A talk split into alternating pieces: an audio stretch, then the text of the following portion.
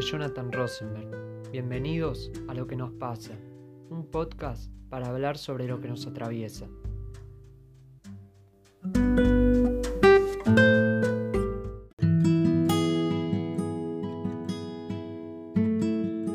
Ustedes se preguntarán por qué los ojos del perro siberiano forman parte de lo que nos pasa. Está bien, es entendible, pero el mensaje que tiene este libro nos atraviesa. Ahora, si nunca lo leíste, este es el momento para apretar pausa, ir a leerlo y después volver. Si lo leíste o sabes de qué se trata, vení, acompáñame y vamos a averiguarlo.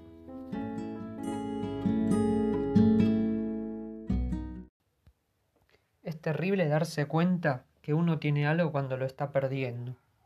Eso es lo que me pasó a mí con mi hermano. Mi hermano hubiese cumplido ayer 31 años, pero murió hace 5. Se había ido de casa a los 18. Yo tenía 5 años. Mi familia nunca le perdonó ninguna de las dos cosas, ni que se haya ido, ni que se haya muerto. Esto, si no fuera terrible, hasta sería gracioso, pero no lo es, lamentablemente. Así comienza Los ojos del perro siberiano, libro escrito en 1998 por Antonio Santa Ana, que con el paso del tiempo se convirtió en bestseller. Muchos lo leímos en la secundaria y a muchos nos marcó y para mí es uno de los grandes libros que he leído en mi vida. Y tiene dos grandes temas que después vamos a, a empezar a analizar un poquito en profundidad.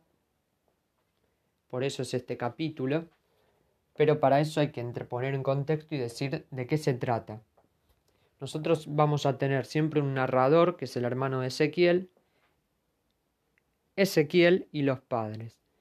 El narrador intenta averiguar qué pasó cuando él era chico, que no se acuerda, y por qué Ezequiel se fue de casa, teniendo la relación que ellos tenían, hasta que él, hasta él lo consideraba eh, como un ejemplo a seguir insiste que, por ejemplo, él le enseñó a caminar. Entonces él no entiende por qué Ezequiel lo dejó. Él se va a ir enterando a medida que pasan los años y también a medida que él se encuentra con Ezequiel y juntos recorren y tratan de recuperar el tiempo perdido, él se va a enterar que hubieron dos hechos que marcaron la relación de él con sus padres. El primero fue que dejó embarazada a su novia, le exigieron que se casen y él no quiso. Y el segundo, y fue la gota que rebasó el vaso, fue saber que tenía sida. Y los padres, por vergüenza, elegían mentirle a sus amigos diciéndoles que tenían leucemia. Entonces nosotros vamos a ir junto a este narrador, el hermano de Ezequiel, descubriendo esto también vivenciando el viaje que ellos dos tienen y también fortaleciendo ese lazo que lamentablemente se rompe cuando Ezequiel fallece. Lo que nosotros vamos a tratar hoy, primero, y creo que lo más importante, porque desde este espacio, que es lo que nos pasa, eh, y también creo que como como comunicador o como periodista es importante hablar de lo que tenemos que hablar. Y eso que tenemos que hablar es del SIDA. Cuando la gente se entera que yo soy VIH positivo, lo primero que me preguntan es, ¿y cómo te lo agarraste? Muy agradable, ¿no? Me da mucha tranquilidad. Me preguntan, ¿Cómo te lo agarraste? Claro, porque yo voy por la vida agarrando virus como si fuesen Pokémon, ¿no? Tildando. No me preguntan de la transmisión, no, me preguntan eso. Yo, en general, lo que opto por responder es fácil. Un fluido infectado sobre mis mucosas. Ah, no, perdón, ¿qué esperabas? ¿Que te cuente cómo tenía sexo con mi pareja yo? Ahí la gente reacciona. Algunas dicen, ay, viste, Lucas, siempre se enoja él, tan capricorniano, muy de la performance. Y otros me dicen, qué mala persona tu ex.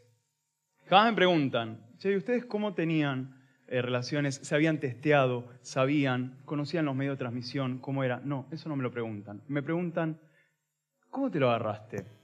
Y yo me pregunto, ¿cómo es que viene alguien y así de la nada piensa que yo no tengo ningún tipo de valor, que yo no puedo ser susceptible o estar mal, que yo le tengo que responder? ¿Cuánto vale mi cuerpo VIH positivo en esta sociedad? Lo que acabamos de escuchar es una charla TEDx hecha por Lucas Fauno Gutiérrez. Él es muy conocido en las redes sociales y también por esta charla em, que es más larga de lo que yo puse y se las recomiendo. Él lo que hace es conocido porque ayuda a otras personas que están pasando por la misma situación, les da un hombro, les da información, apoyo. Hablando de la información, me parece que es muy necesario tenerla a la hora de hablar sobre este tema. Y, se puede conseguir en tres páginas. Una es la página del gobierno, que es argentina.gov.ar barra SIDA. La otra es yendo a la Fundación Huésped, obviamente yendo o en la página online. Incluso hay videos, hay mucho material, muchísimo y también en un Instagram que se llama Hablemos de SIDA, donde también una persona que padece esta enfermedad brinda apoyo, tal como Lucas, em, brinda herramientas, recursos, también incorpora ya tanto testimonios anónimos como eh, con nombre, em, en fin, otro apoyo que sirve muchísimo para las personas que son VIH positivo, también para las personas que tienen algunas dudas, que ahora las vamos a aclarar porque yo creo que lo mejor que uno puede hacer es empaparse en el tema y tener información. ¿sí? Esa información es lo que vamos a, a pasar a detallar ahora. ¿Qué es el HIV? Es el virus de la inmunodeficiencia humana este virus ataca directamente a las células encargadas de reforzar nuestro sistema inmunológico. Con el tiempo, el virus debilita las defensas haciendo que otras enfermedades afecten más. Esta es una pregunta muy importante porque puede ser motivo de confusión. ¿El SIDA y el HIV son lo mismo? No. El HIV es el virus que causa el SIDA. Se dice que una persona tiene SIDA cuando el nivel de defensas del sistema inmunológico está en valores muy bajos, haciendo que ésta se exponga a lo que llaman enfermedades oportunistas. Lo importante es que cumpliendo el tratamiento antirretroviral del HIV, se puede evitar o incluso dejar de tener SIDA. ¿Cómo se transmite? Teniendo relaciones sexuales sin preservativo. Esto es motivo del 98% de las infecciones. También compartir agujas, jeringas, maquinitas de afeitar, alicates, piercings o agujas para tatuar. Las embarazadas con HIV lo pueden transmitir al bebé durante el embarazo, el parto o la lactancia sin los cuidados necesarios. ¿Cómo no se transmite el HIV? Y es importante esto, tener esta información para eh, sacar estos mitos, desterrarlos. El HIV no se transmite por besar, abrazar ni en las relaciones sexuales en las que se usa correctamente el preservativo. No se transmite por compartir vasos, cubiertos, el mate, intercambiar ropa, usar el mismo baño, la cama o la pileta. No lo transmiten ni los mosquitos ni tampoco el sudor o las lágrimas. Estos son mitos que se instalaron por la falta de información, por eso es tan necesaria. ¿En qué consiste el tratamiento? Consta de la toma de una o varias pastillas que lo que hacen es detener la reproducción del virus en la sangre y disminuirlo a un nivel donde la persona se considera indetectable. Al mismo tiempo, gracias a que las pastillas antirretrovirales controlan el virus, permiten que el cuerpo recupere sus defensas y así fortalecer el sistema inmunológico. ¿Dónde uno se puede hacer el test? Bueno, en la página del gobierno hay, una, hay un apartado que es un mapita donde te permite conocer, según la ubicación, según el domicilio, el lugar más cercano donde se hace. Nadie puede obligarte a hacer el test, pero es recomendable que si uno tiene dudas lo haga. Es gratis en hospitales o en centros de salud públicos del país. Es confidencial. Nadie puede revelar el resultado del diagnóstico porque la ley lo protege. Un diagnóstico oportuno brinda mayores posibilidades de mantener tu calidad de vida actual y con el tratamiento adecuado puede convertirse en una infección crónica. Los tratamientos son gratuitos y los, y los profesionales perdón, de la salud especializados cuentan con mucha información que si uno tiene dudas los puede consultar. ¿Qué significa ser indetectable? Cuando se comprueba mediante un estudio que la carga viral, que quiere decir la cantidad de virus en la sangre, es un número tan pequeño que no se puede detectar. Este es el estado de salud ideal, que el virus se encuentra controlado por el tratamiento y esto evita que se reproduzca o afecte el sistema inmunológico. También está comprobado que una persona indetectable no es capaz de transmitir el virus del HIV. Hay un teléfono puesto por el gobierno que es el 0800 3333 444 donde uno si necesita ayuda e información puede llamar, es gratis, confidencial y anónimo. Se atiende de lunes a viernes de 9 a 21 y sábados, domingos y feriados de 9 a 18. Quizás ahora por la pandemia estos horarios hayan cambiado, pero con tal uno puede llamar y ahí lo van a guiar. Lo que vamos a hacer ahora, y para cerrar este primer tema que trata los ojos del perro siberiano, es escuchar un video, un spot publicitario que se llama Testimonios, hecho por la Fundación Huésped, para generar conciencia.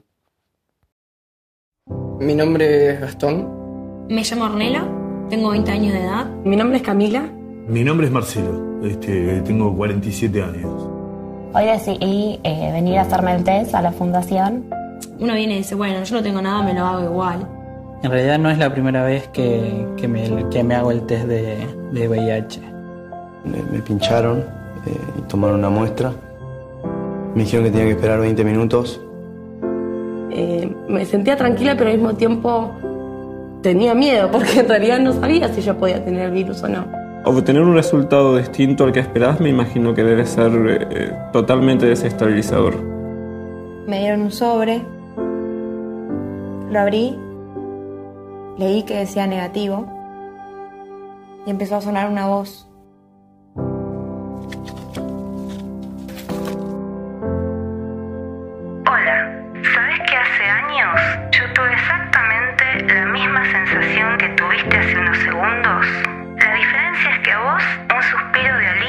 te quitó la angustia y no fue lo mismo en mi caso. Hace 24 años que vivo con VIH. Gracias al trabajo que Fundación Huésped realiza, encontré la contención que necesitaba. Tu no reactivo de hoy no es una excusa para no cuidarte.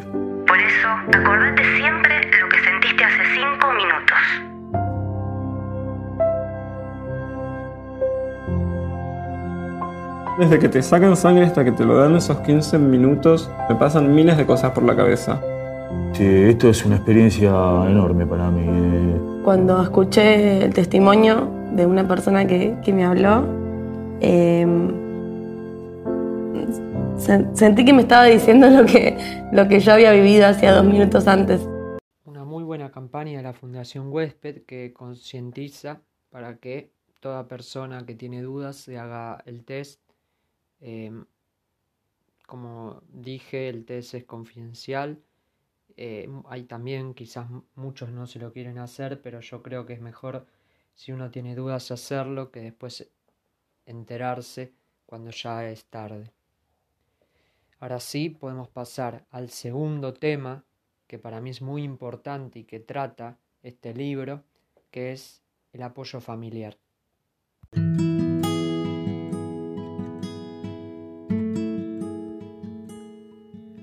Discriminación y el rechazo son parte de las experiencias diarias que viven las personas con HIV. Sin embargo, cuando este comportamiento proviene de su propia familia y amigos, es mucho más difícil de manejar, ya que se supone que estos conforman la red de apoyo para enfrentar efectivamente esta enfermedad. Se estima que 9 de cada 10 personas con HIV se sienten discriminadas o estigmatizadas. Así lo revela un estudio nacional realizado en nuestro país con personas que tienen HIV donde el 94,1% de los entrevistados aseguró ser discriminado en algún momento del último año. Siendo lo más preocupante de esto, que el 58% afirmó que las murmuraciones y rechazos de amigos, vecinos y familiares era la discriminación más frecuente. Generalmente este rechazo nace por el miedo al contagio, ya que muchas personas entienden que con solo el simple contacto es posible infectarse, lo cual es errado. Además, junto a esto, también se presentan numerosos estereotipos que originan un sentimiento de aversión hacia las personas con VIH. A pesar de que existen leyes que protejan este tipo de actitudes y comportamientos denigrantes, pocos son los que se avalan de ello para hacer valer sus derechos como ser humano. En tal sentido, tras el diagnóstico positivo, las personas reportan que cuando los demás se enteran, toman distancia, evitan compartir y estar en el mismo lugar que ellas, difunden la información para que otros también se alejen o los empujan al aislamiento. Ejemplo de esto es un caso registrado en el 2016 en Buenos Aires de un hombre con VIH de quien se oculta la identidad por privacidad, quien colocó una denuncia por experimentar discriminación de su familia cuando se enteraron del diagnóstico. Para una persona con VIH es de suma importancia contar con su familia, sus amigos, seres queridos para enfrentar la enfermedad y seguir el tratamiento.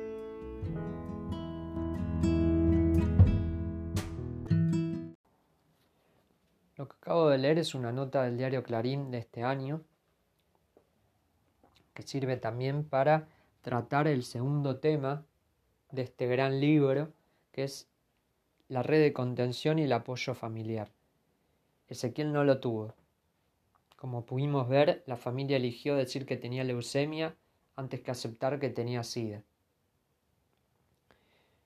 Para cualquier tipo de enfermedad, en este caso, como estamos hablando, el SIDA eh, es fundamental el apoyo familiar y el apoyo del círculo íntimo de amigos, ¿no?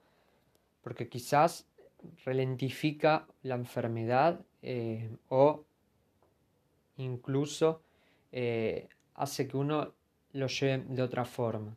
No es lo mismo estar completamente solo y sentirse abandonado que tener el apoyo familiar y del grupo de amigos que sean un sostén cuando yo busqué para este episodio frases del, autor, a ver qué opinaba sobre esto, él dice que eh, para él fue un bestseller su libro porque se empezó a problematizar la familia.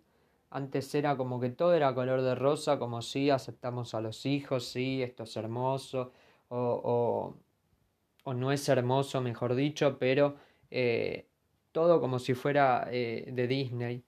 Y a veces la vida él decía que no es tan edulcorada o no es edulcorada, sino que tiene drama y no todos lo aceptan del mismo modo. Y él quería en ese libro, en esta novela hermosa, eh, problematizar esta situación donde muchos la, la pasan, obviamente, no, uno no conoce tampoco todas las anécdotas, todos los testimonios, para ver si sufrieron o no y cómo lo sobrellevaron. Para cualquier tipo de enfermedad es importantísimo tener el apoyo, cualquier tipo de enfermedad. ¿Por qué es importante? Para que uno no se sienta solo, para que uno lo pueda llevar de la mejor manera posible y así está visto que se puede tener eh, una vida normal, obviamente con su tratamiento correspondiente, pero eso no significa que eh, si uno cumple con e-, ese tratamiento, en el caso del HIV, sea mortal. Si uno, como vimos, lo deja avanzar y se transforma en SIDA, ahí sí crecen las eh, chances. volviendo a lo de Ezequiel, a veces yo cuando leía la novela, eh, uno se replantea eh, y es como que uno se mete en el personaje ese y empatiza y dice lo, todo lo que sintió, qué horrible y qué horrible lo que hicieron sus padres y qué horrible se deben sentir esos padres al ver que en este caso falleció y no lo van a ver más y el tiempo perdido no se va a poder recuperar y todo fue por no brindarle el apoyo y todo fue por discriminarlo. Qué muerto tenés que estar por dentro para discriminar a otro porque tiene tal o cual enfermedad, ¿no?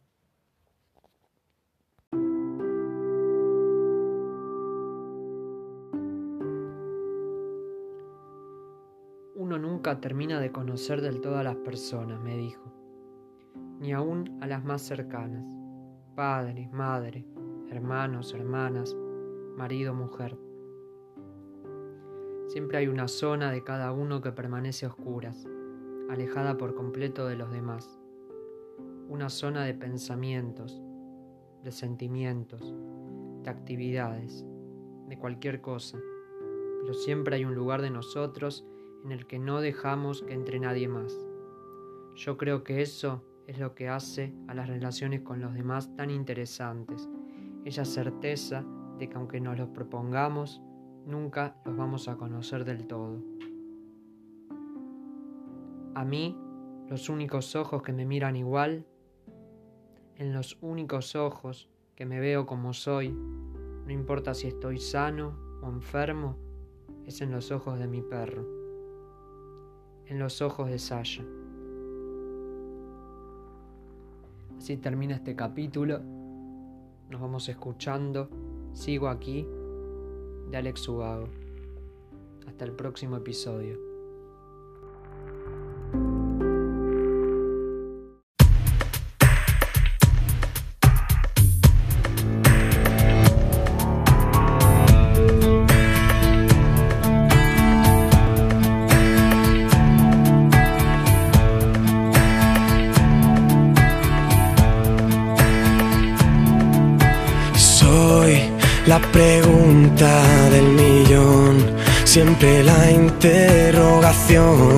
No respondas que sí, porque sí.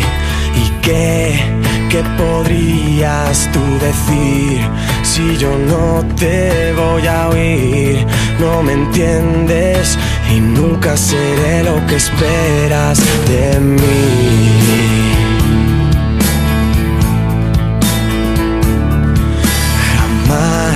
ya me vas a conocer. Niño y hombre puedo ser, no me uses y apartes de ti. Y di como alguien aprendió lo que nadie le enseñó. No me entienden, no estoy aquí.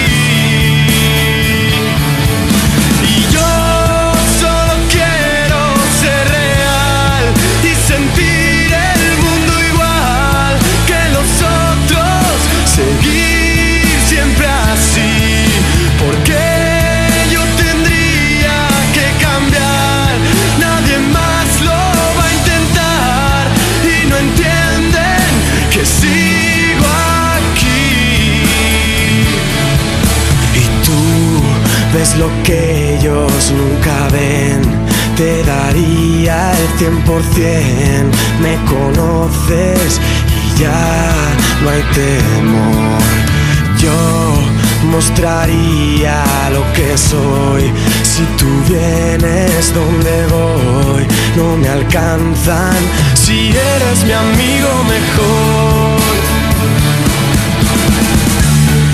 que sabrán del mal y el bien. Yo no soy lo que ven. Todo un mundo durmiendo y yo sigo soñando porque.